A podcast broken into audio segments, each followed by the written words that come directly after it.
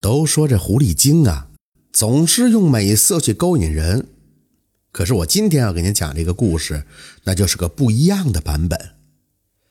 说的是很久很久以前啊，有这么一个姑娘，姓丁，叫丁月娥。她呢是个秀才的女儿，长得特别的漂亮。十六岁的时候，她父母做主啊，把她嫁给了西村的一个姓周的书生。那这个书生呢？长得也还是不错的，可是啊，就是身体不咋好。这月娥过门以后，没有几天就得了病。虽然是天天吃各种的补药，可是也没撑过两年。这十八岁的月娥呢，就成了寡妇。丈夫过世以后，她要守寡三年呀。到了二十一岁头上，虽然有上门来给她说媒的，但是她怕人家说闲话，也就不好意思再嫁。就这样一天一天的拖下去。话说呀，这有一天，月娥在这山里边去采蘑菇，突然就发现了一只受伤的狐狸。月娥呢，心地善良，上前去撕下自己裙子的一条布，就帮着狐狸给止血包扎了伤口。而这狐狸在得救之后，也不愿意离去，就一直的静静的看着月娥采蘑菇。等月娥回家的时候啊，这狐狸就一步一步的跟着他一起回来了。月娥一看，嘿，这小狐狸还挺有灵性的，于是也就把狐狸当成宠物养了起来。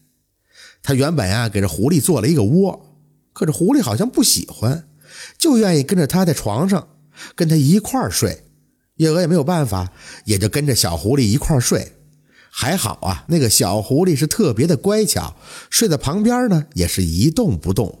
自打有了这个小狐狸的陪伴呀，月娥的心情也好了不少，也感觉不那么寂寞了。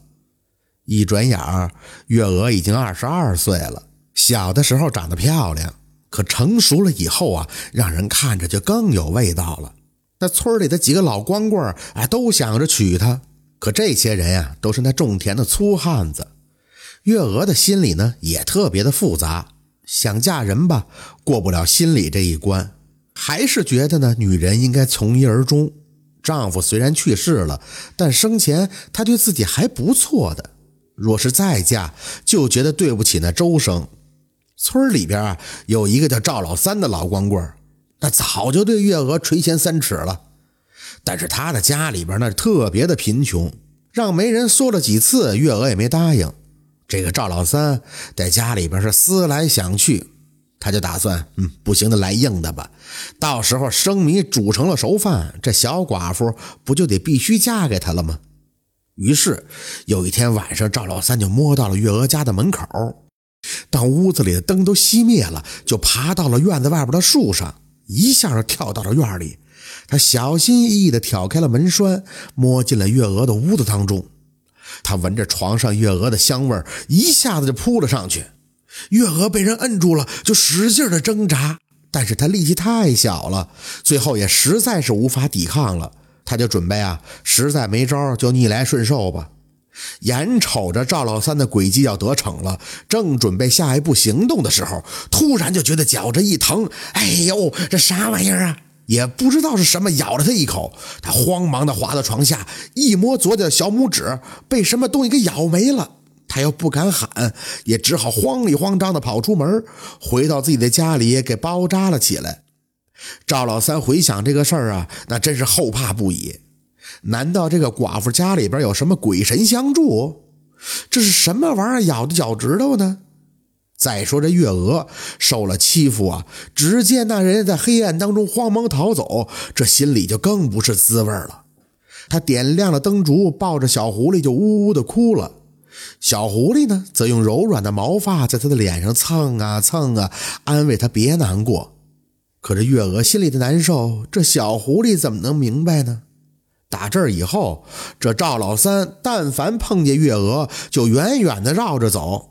因为他也害怕这事儿被别人知道，就这样一晃又过了一年，有媒人上来说亲，说是镇上啊有一个老秀才刚刚去世了老婆，听说月娥长得漂亮，就打算娶她做个填房。月娥呀本来想拒绝的，可一想到那天夜里的光棍欺负她的事儿，就犹豫了，说再考虑三天给答复。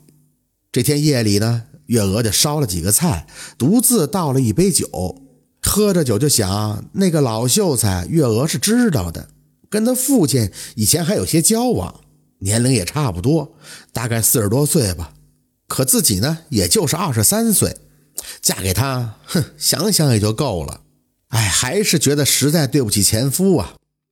月娥是喝了酒之后更愁了，一时间呢，也不知道该怎么办好了。看着坐在旁边的小狐狸，夹了一块肉给他，就说道：“啊，狐狸啊，狐狸，要是我真的再嫁了，你就自己回山里生活吧。”这狐狸一听，突然就张嘴了：“不行，我不许你再嫁，要嫁也得嫁给我。”月娥一听，大吃一惊，一下子就把筷子扔到了地上，看着那狐狸，当时就懵了。这狐狸一起生活这么长时间了，他怎么会说人话呢？难道说这是狐狸妖精？就在这个时候，那个小狐狸身上白光闪烁，往地上一滚，瞬间就变成了一个美貌的少年。这小伙子长得太漂亮了。只见这少年把月娥掉在地上的筷子给捡起来，擦干净，递回他手里，看着他轻轻地说：“恩人姐姐，你不用害怕。我虽然不是人，但我是真正山里的狐仙啊。”我叫屠石，乃涂山氏的后人。姐姐，你救了我，我所以来到你家，就是要来保护你。那天那个人就是我给赶走的。我们狐仙报恩，那讲究以身相许，所以你不用愁嫁。三年之后啊，我就完全可以化成人形了。到时候我娶你为妻，咱们白头到老。这狐仙又说：“我现在啊，道行还不够。”只能片刻的化成人身，嗯，你一定要等我三年呀。接着，他的白光一闪，又变回了原来的小狐狸了。月娥听着狐仙说完了以后，十分的惊奇，但是啊，她也不害怕，上前就把狐狸抱在了怀里。三年之后，这狐狸果然变成了英俊的少年，带着月娥就离开了村子，进山一同修道去了。这人呀，只要心善，那必有好报。月娥救了一个小狐狸，却得了个狐仙丈夫，这不是好事吗？要是没有这个狐狸，她老早就被坏人给欺负了。这就是狐仙缘的故事。感谢您的收听，喜欢听白好故事更加精彩。